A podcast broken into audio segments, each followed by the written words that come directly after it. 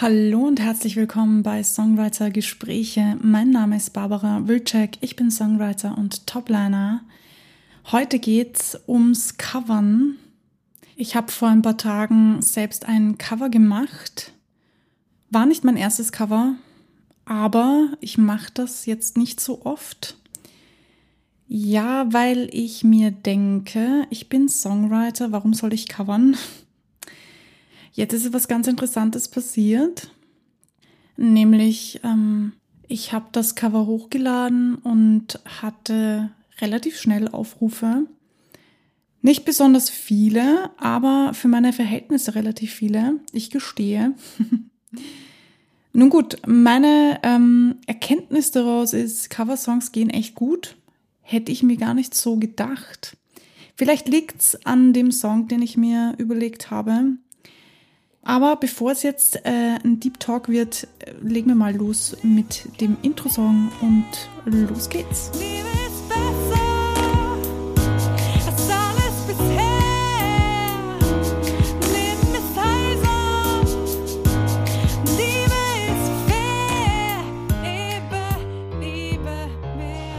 Ja, covern. Coverst du covert ihr? Also seid ihr vielleicht eine Coverband? Vielleicht äh, weiß der eine oder andere das schon, aber ich habe ja ähm, Musik studiert. Ich habe Jazzgesang, also Instrumental- und Gesangspädagogik studiert. Und natürlich muss man da ganz, ganz viele Standards spielen und singen und live performen. Also quasi Cover machen von Jazz-Songs. Und ja, mir ist damals schon aufgefallen, es werden immer die gleichen Songs gesungen, immer ah, die alten Hadern, die gut sind, keine Frage, die Lieder sind alle gut, sonst würden sie ja nicht ständig gecovert werden. Aber was ich mich damals schon gefragt habe, ist, wie sinnvoll ist es, einen Song zu covern, der schon eine Milliarden Mal gecovert wurde? Gute Frage. Ich kann euch darauf gar nicht jetzt eine coole Antwort geben, weil du musst das bitte für dich selber herausfinden, inwieweit das für dich Sinn macht, einen Song zu covern. Ob du überhaupt covern möchtest, ob ihr vielleicht covert schon äh, oder eine Coverband seid. Und ja, welchen Song ihr covert und äh, wie viel ihr covert, wie viel Zeit und Energie ihr da hinein investieren wollt. Ich persönlich fand bisher Covern immer sehr kritisch. Da ich ja Songwriter bin, dachte ich mir, warum soll ich covern, wenn ich selbst Songs schreiben kann? Ähm, das klingt jetzt ein bisschen hochnäsig, aber das meine ich gar nicht damit, sondern der Gedanke dahinter war einfach, ich kreiere etwas Neues, warum soll ich etwas Altes machen? Also, weiß gar nicht, ob ich das jetzt so richtig in Wörter fassen kann. Aber das sei jetzt mal so dahingestellt. Bitte, soll, das soll dich auf keinen Fall irgendwie beeinflussen. Ich möchte nur, dass du dir Gedanken darüber machst, ob du covern möchtest und wenn ja, was du coverst. Es hat seine Vorteile, einen Song zu covern, der schon eine Milliarde Mal gecovert wurde, denn ich habe jetzt, ähm, ihr wisst ja, ich mache ganz viele Weiterbildungen, Coachings und so. Und auch in die Richtung quatsche ich natürlich sehr viel mit Leuten. Und es ist total spannend, weil mir wurde etwas gesagt, was ich mir nie gedacht hätte, nämlich, wenn du einen Song coverst, der schon Millionen Mal gecovert wurde, dann hat das seine Vorteile, weil dein Hashtag, den du darunter setzt, einfach mit ganz, ganz vielen Songs verbunden wird und du eventuell sogar sichtbarer wirst, als, äh, ja, wenn du einen Coversong machst, der eher seltener gecovert wurde, was für mich irgendwie jetzt nicht so logisch war, aber ich habe ein bisschen darüber nachgedacht und ähm, auch festgestellt, ja, stimmt eigentlich, ähm, ganz, ganz viele Covers. Auf TikTok sieht man das, glaube ich, ganz gut. Da gibt es wirklich Lieder, die milliardenfach schon gecovert wurden und trotzdem nochmal gecovert wurden und viral gehen. Spannend. Ich weiß nicht warum, aber, aber ich will das auch gar nicht verurteilen, ich will das auch gar nicht bewerten in diesem Fall, sondern einfach nur, dass ihr euch Gedanken darüber macht, was willst du covern, wenn du denn coverst? Und inwieweit macht es Sinn für, für dich persönlich, diesen bestimmten Song, für welchen auch immer du dich dann entschieden hast, zu covern? Ich persönlich habe mich für einen Song entschieden, der eine Geschichte hat für mich persönlich. Also ich habe den Song Heart Shape Box von Nirvana gecovert und ich dachte, ich erzähle euch mal ganz kurz eine kleine Geschichte dazu. Ihr wisst, bei mir geht es ganz viel um Emotionen und authentisch sein und das will ich beim Covern nicht außen vor lassen, ganz im Gegenteil. Auch wenn du coverst, finde ich es wichtig, dass du authentisch bleibst, nämlich du bleibst und nicht versuchst, jemanden nachzumachen. Man sollte beim Covern zwar nicht so viel verändern, weil wenn du wirklich ein Cover machst, sollte der eigentlich identisch bleiben mit dem Original. Also so rein rechtlich gesehen. Aber man kann natürlich sein eigenes Ding machen und ich finde das auch gar nicht so schlecht, denn das macht den Song irgendwie neuerer um safe zu sein und euch nicht in einen Scheiß jetzt reinzudrücken, ist es natürlich ganz, ganz wichtig, das Einverständnis der Urheber einzuholen. Ich weiß, das ist jetzt so, oh, Alter, wo soll ich denn bitte herausfinden, wer der Urheber ist? Die meisten Dinge stehen tatsächlich im Internet.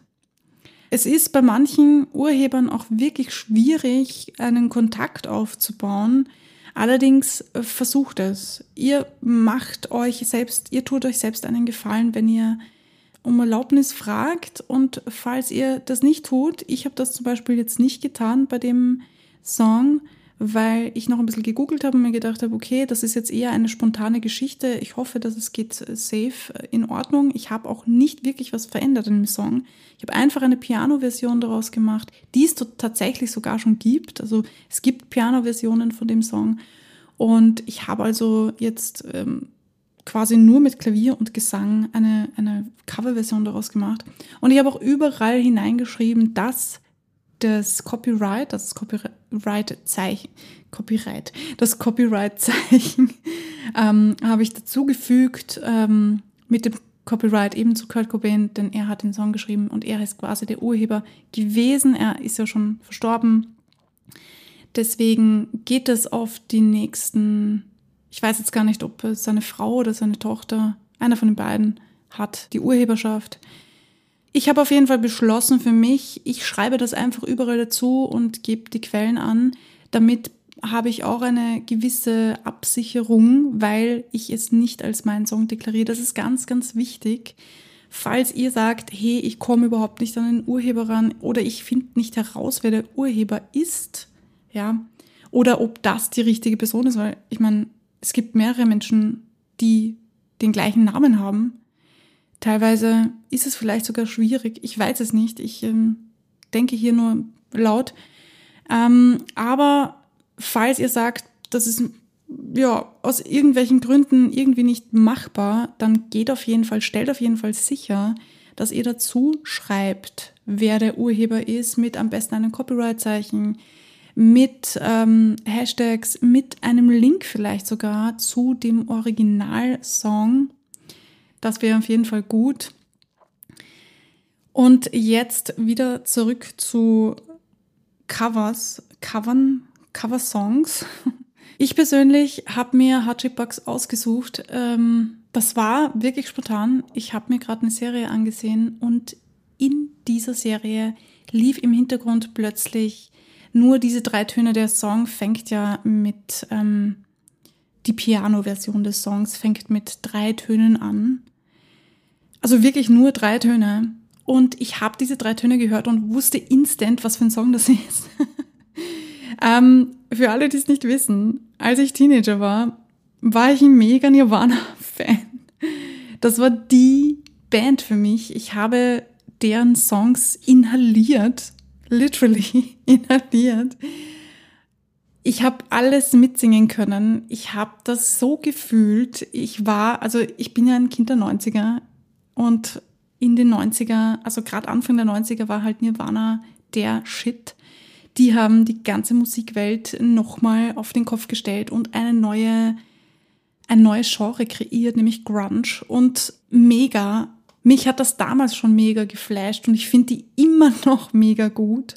Auch wenn ich deren Musik gar nicht mehr höre. Also ich höre Nirvana jetzt schon seit, ich weiß nicht, mindestens 20 Jahren nicht mehr.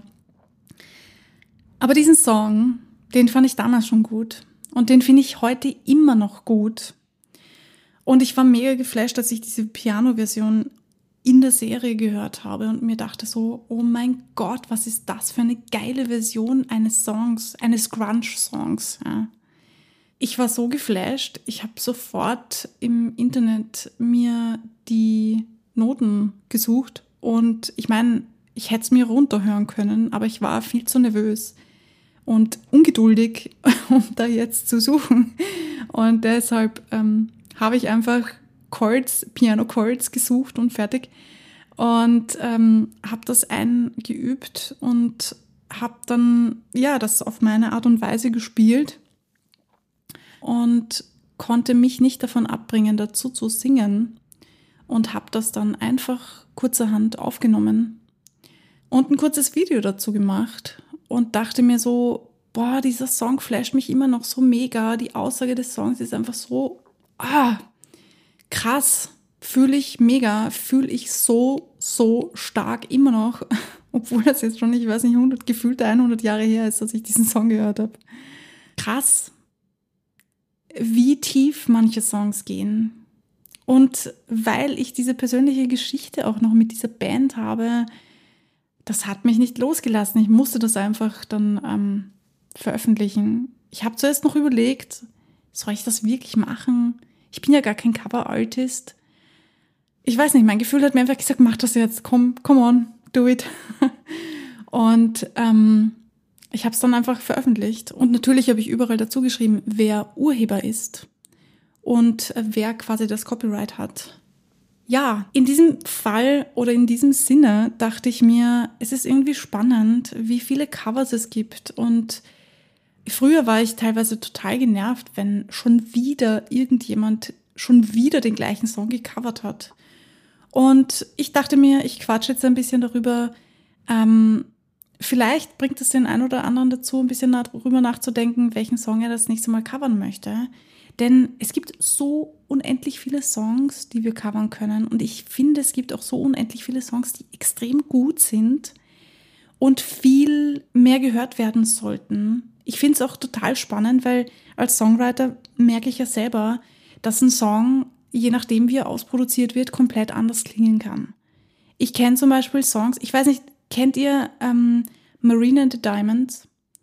Die ist auch eine Songwriterin, mega gut. Mega gut, ich kann es nur wärmstens empfehlen. Sie macht halt Pop, EDM oder was ist das für eine Art von Pop? Ich kenne mich mit den ganzen Bezeichnungen gar nicht mehr aus. Ist, finde ich, auch gar nicht so wichtig. Sie hat auch so wie ich das auch mache, ähm, Piano-Versionen gemacht von ihren Songs. Und ich muss ehrlich gestehen, dass mir ihre Songs auf der Piano-Version teilweise echt viel besser gefallen als die ausproduzierten Songs. Sie hatte Versionen, die gehen unter die Haut, da kriegst du echt Gänsehaut. Also ich persönlich finde die Piano-Versionen von ihr teilweise echt übelst krass geil. Und finde es irgendwie schade. Ich meine, die ausproduzierten Versionen klingen auch geil, weil die haben halt Pep, ja. Die sind halt zum Tanzen, zum Bewegen oder was auch immer da. Und das sind halt Radioversionen. Man hört das auch. Aber die Piano-Versionen, die gehen halt, die fahren dir einfach unter die Haut. Und ich, ich habe so instant angefangen zu weinen bei dem einen Song. Wahnsinn. Und das ist das, was ich meine. Jeder Song klingt halt ein bisschen anders, je nachdem, wie du ihn interpretierst, wenn ich das so sagen darf. Also je nachdem, wie du ihn spielst. Ein Song klingt am Klavier ganz anders, als wie wenn du ihn mit der Gitarre spielen würdest oder vielleicht sogar nur mit einem Bass oder was weiß ich, ähm, wenn du ihn mit einem Saxophon spielen würdest oder was auch immer du für ein Instrument benutzt. Ich finde es auch spannend, dass es Songs gibt, die ausproduziert, also so wie sie veröffentlicht wurden, im Original quasi, mir teilweise gar nicht gefallen. Und wenn ich sie dann gecovert höre, mir denke, bist du gelähmt? Das ist ein guter Song. Wieso wurde der so kacke produziert? Also sorry, ich will hier gar niemanden irgendwie schlecht machen oder so, ja, weil Geschmack ist Geschmack. Und nur weil es mir nicht gefällt, heißt es nicht, dass es nicht allen anderen gefallen kann. Vielleicht findet der Großteil der Menschen die Originalversion sogar besser. Aber mir persönlich hat das Cover besser gefallen und ich dachte mir, okay, spannend, was das macht. Und als Songwriter wirst du das wahrscheinlich auch schon gemerkt haben, je nachdem ob du viel mit Produzenten arbeitest oder nicht. Ich arbeite ja mit ähm, ein paar Produzenten und es ist total spannend, was aus den Songs teilweise wird. Ich kriege den Anfang des Songs mit und wie der, wie der sich dann weiterentwickelt und wie dann das Endprodukt ist. Teilweise höre ich Songs am Anfang und denke mir, hm, das klingt irgendwie, ja, eh, so, lala, nicht besonders, ja. Aber dann entwickelt er sich und entwickelt sich und im Endprodukt denke ich mir dann, wow, ist voll der Ohrwurm geworden, was geht ab, eh? Und das ist das Spannende bei der Geschichte. Und das kann bei Covers natürlich auch so sein, bei Coversongs. Such dir einen Coversong aus, der dir unter die Haut geht, mit dem du eine persönliche Geschichte vielleicht sogar verbindest. Vielleicht kannst du was dazu erzählen. Mach dein eigenes Ding daraus. In diesem Sinne äh, lasse ich das jetzt mal so stehen. Ich hau da einfach Tipps for free raus. Viel, viele, viele, viele Insider-Tipps raus. Ihr macht, ihr macht das Beste draus. Ganz einfach. Wenn wir die Musik, das Musikbusiness, das Musikgeschäft, die Art, wie Musik präsentiert wird oder wenn sie, also nicht die Musik präsentiert wird, sondern die Art, wie wir in der Musikszene miteinander umgehen und auch so mit anderen Menschen umgehen, wenn sich das ein bisschen ins Positive, als wäre das jetzt so furchtbar schlecht, das meine ich nicht damit, aber mh, mm, es gibt noch immer so viele Dinge, die irgendwie schief laufen im Biss und ich fange da jetzt gar nicht an zu plappern, weil sonst ähm, wird diese Folge, glaube ich, endlos lang. Aber wenn sich ein bisschen mehr verbessert noch, ein bisschen was noch verbessern kann, dann freue ich mich, wenn ich dazu beitragen kann. Und in diesem Sinne lasse ich die Folge jetzt so stehen. Ich wünsche euch ganz viel Kreativität, ganz viel dranbleiben und Erkenntnis vielleicht. Vielleicht lernt ihr euch selbst ein bisschen besser kennen. Ich habe wieder was Neues von mir gelernt, muss ich gestehen. Und das war's für heute. Macht das Beste draus. Wir hören uns beim nächsten Mal.